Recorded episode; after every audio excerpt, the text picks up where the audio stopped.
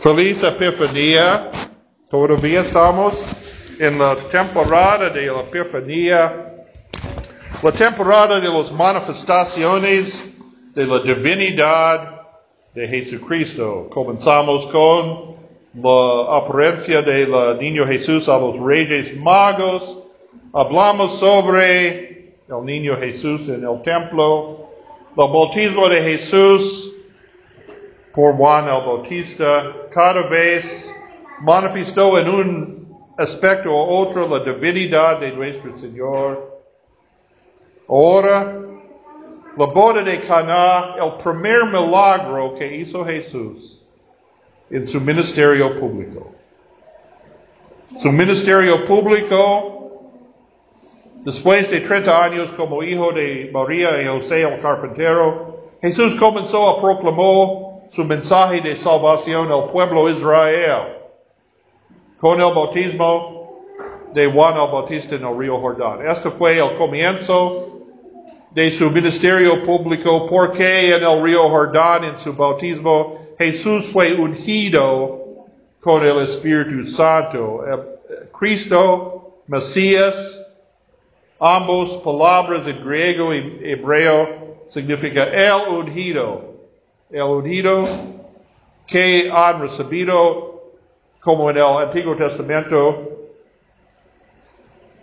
la, marca de un rey o sacerdote o profeta, elegido por Dios fue siete derramado sobre su cabeza, pero Jesucristo recibió directamente el Espíritu Santo como ser profeta, rey y sacerdote, los tres. Y entonces comenzó su público ministerio para proclamar como profeta la palabra de Dios, para sacrificar sí mismo como sacerdote y para subir al Padre para gobernar como rey de reyes. Y dice los evangelistas, Cristo hizo muchos milagros, muchas maravillas en su ministerio. Este fue el primero. Este fue el primero Dice en el, en el capítulo 1 del Evangelio de según San Juan, después de su bautismo y su tentación en el desierto, Jesús eligió sus primeros discípulos, cinco, uh, San Pedro, Andrés, uh,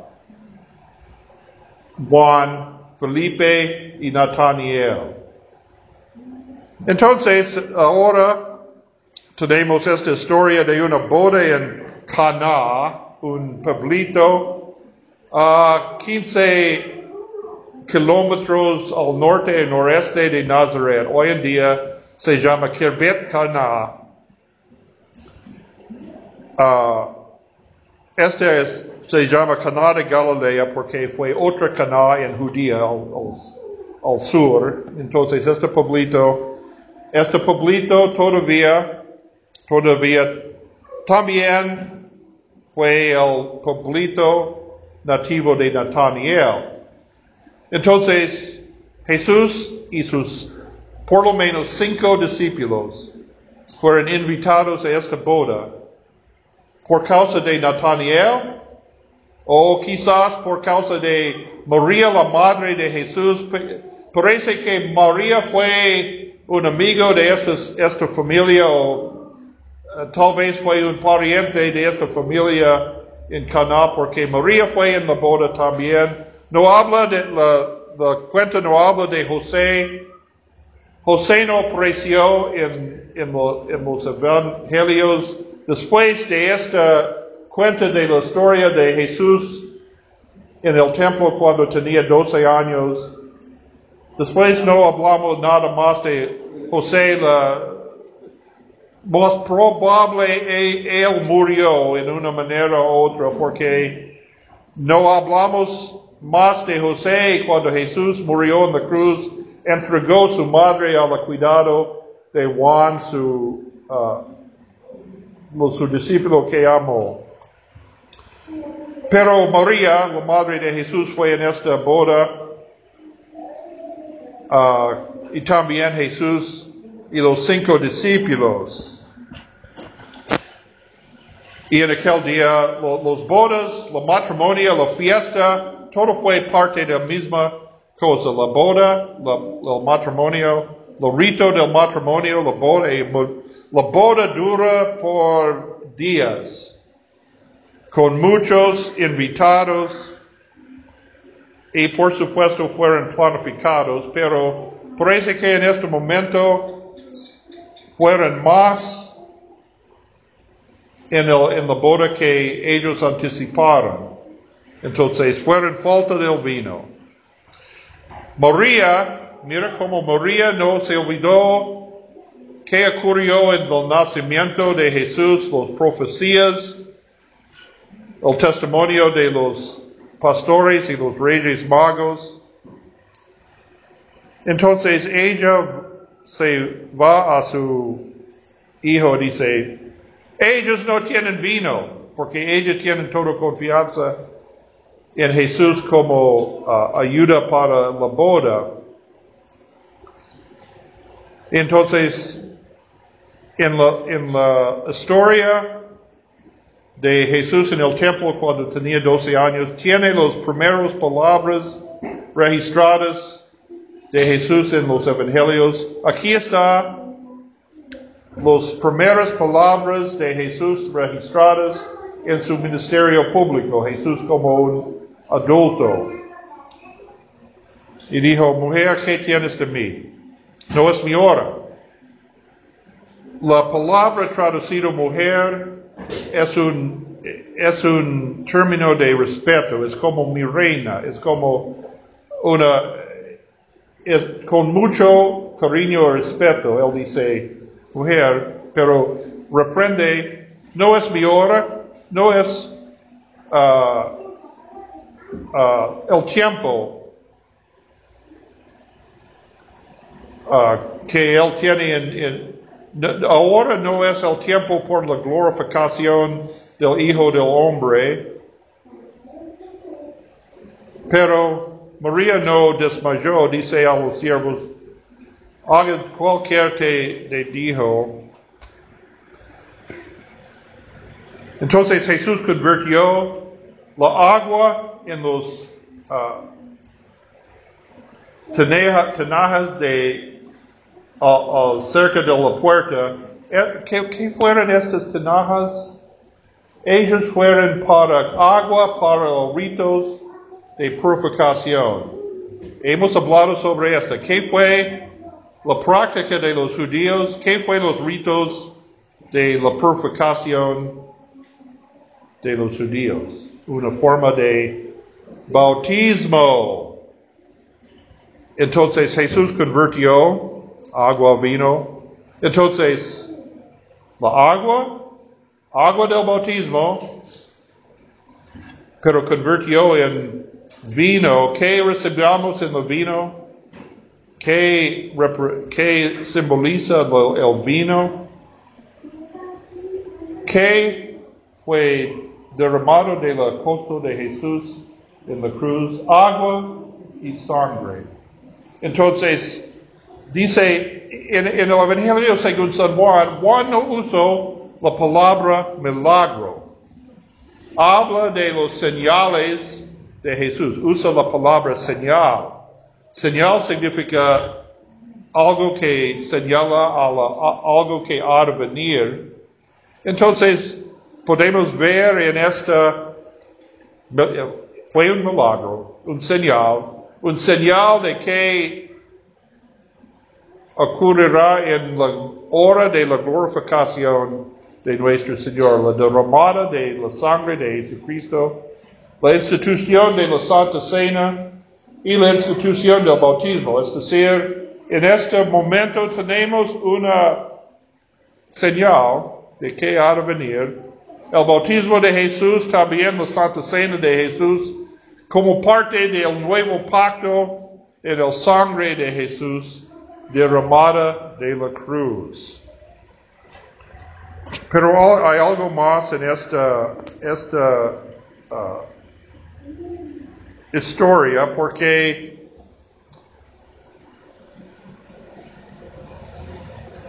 Mira que Cristo convirtió la agua claramente en vino.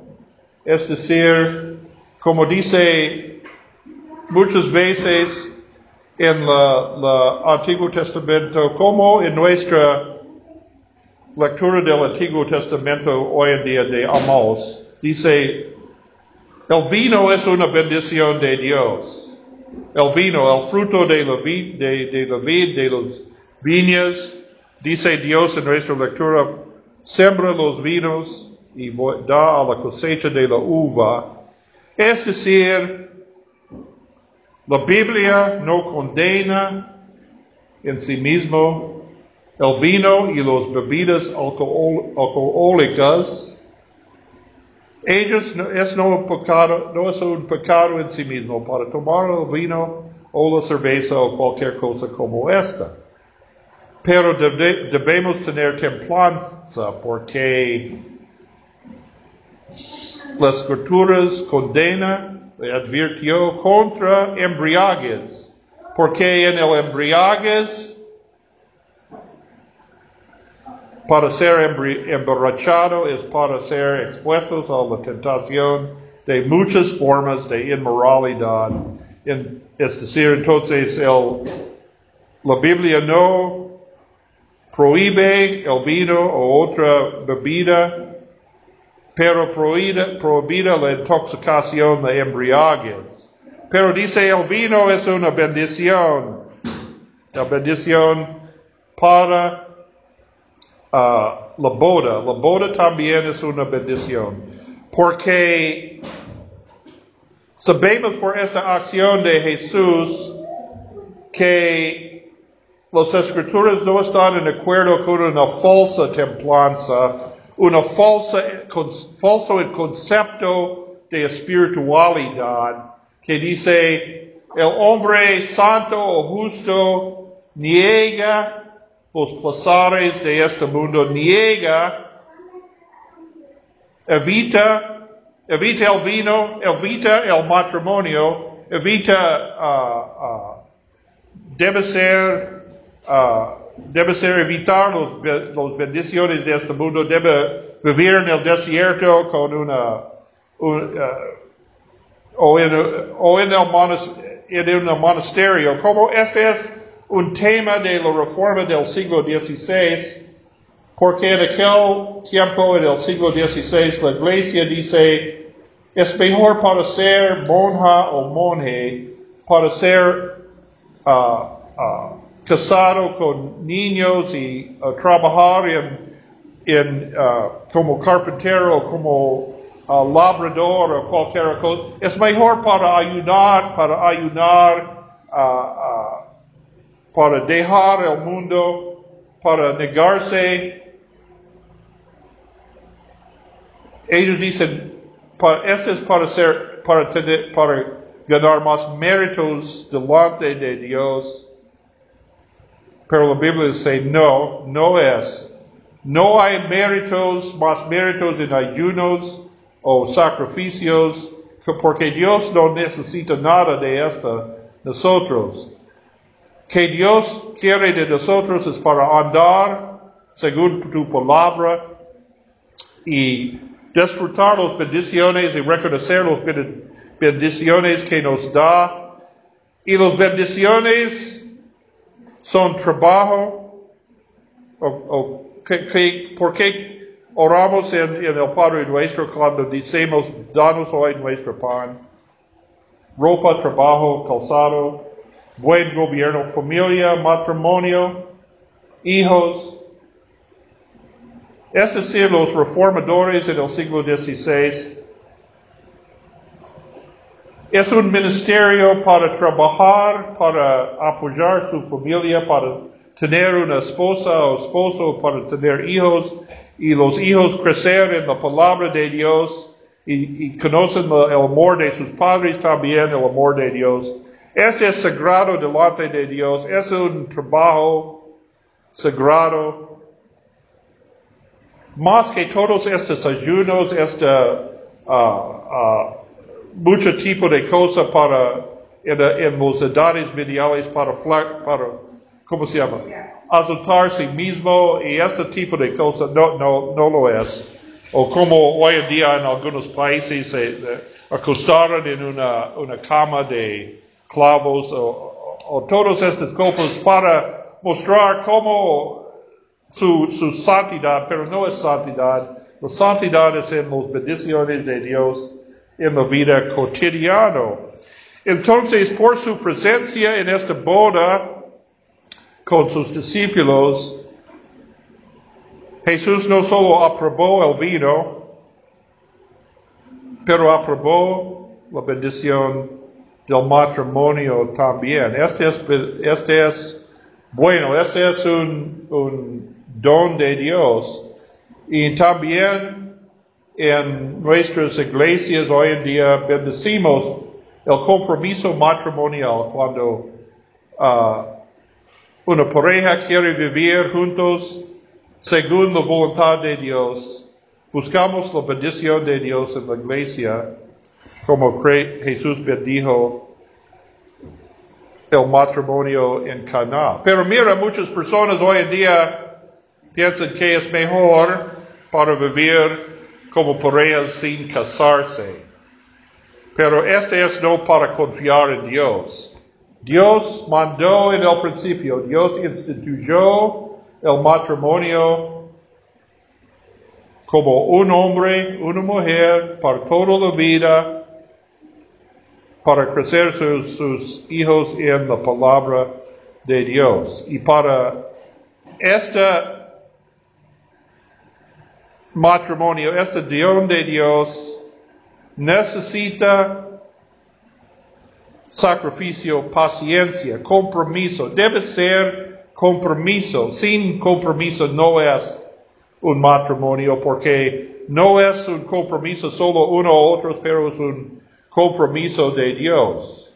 El mundo hoy en día piensa que el sexo es un, reglamento privado entre, entre dos y no, es el asunto de todo lo demás, pero es el asunto de Dios.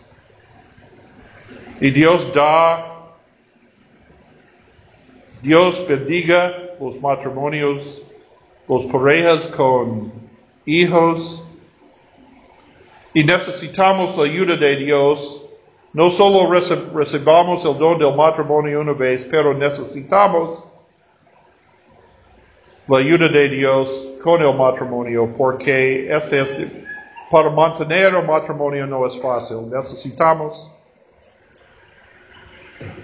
uh, la ayuda de Dios. Debemos reconocer que Dios es el Señor del matrimonio.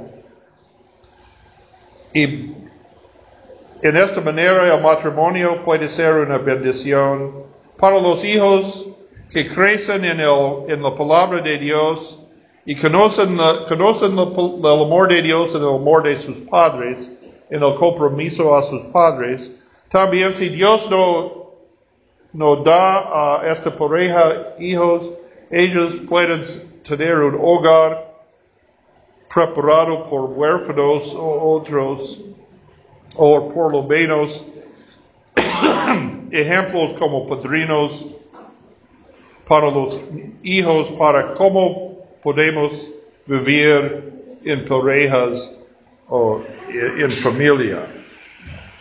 Entonces Jesús aprobó el matrimonio en esta manera. El compromiso del matrimonio es aceptable y agradable a Dios. No necesitamos más para ser santos o justos. Um,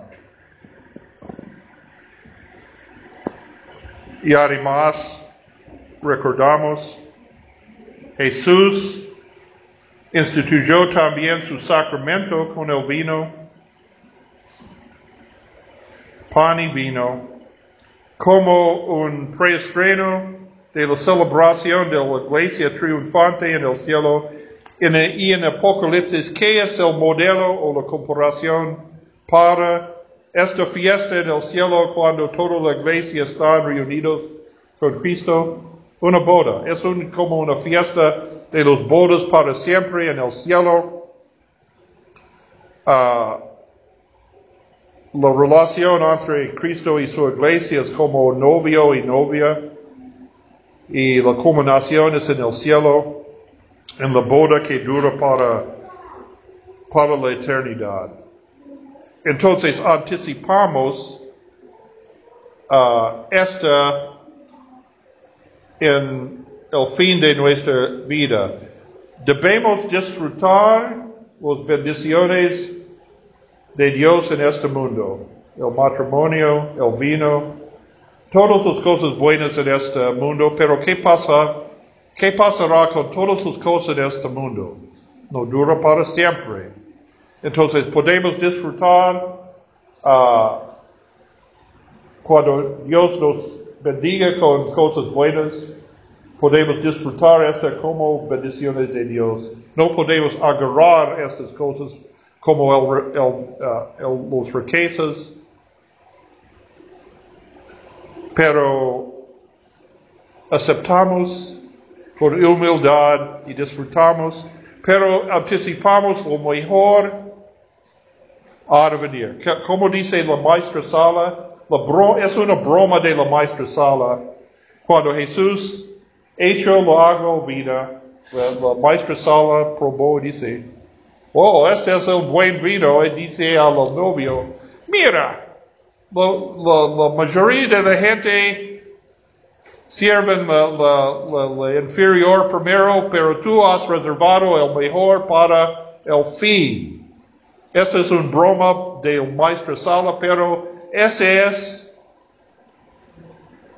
el principio del reino de Dios.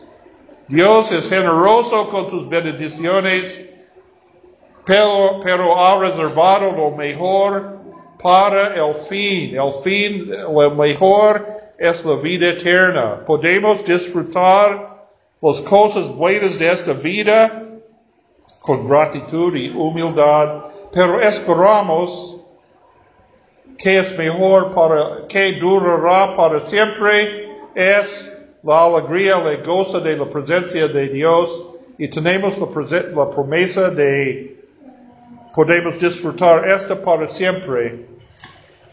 Entonces, Dios ha reservado lo mejor para el fin.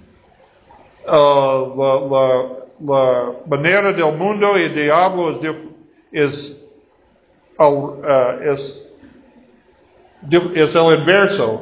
Dice, podemos, uh, a veces los, los uh, placeres prohibidos, el adulterio, la embriaguez, ellos en el principio son muy buenos, pero ¿qué pasó en, en tiempo? Convirtió en amargura y conflictos.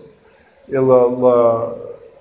y cuando una persona tomó en exceso, del vino o otros placeres, poco a poco hay más y más, menos y menos placer y más y más uh, esclavitud a los deseos malos en este mundo. Pero para Dios, Dios ha reservado para nosotros lo mejor por el fin, entonces podemos disfrutar los placeres que se ven y se van en este mundo porque Sabemos que en el fin recibamos lo mejor, la vida eterna. Esta es la base de nuestras vidas, de nuestra uh, uh, paz adentro, de nuestro equilibrio en este mundo, porque reconocemos en este mundo todo cambio. Hay, esta, hay puntos altos y puntos bajos, hay placeres pero nada durará para siempre, pero la palabra de Dios dura para siempre y la promesa de Dios dura para siempre. Y en esto tenemos paz que sobrepasa todo entendimiento. Amén.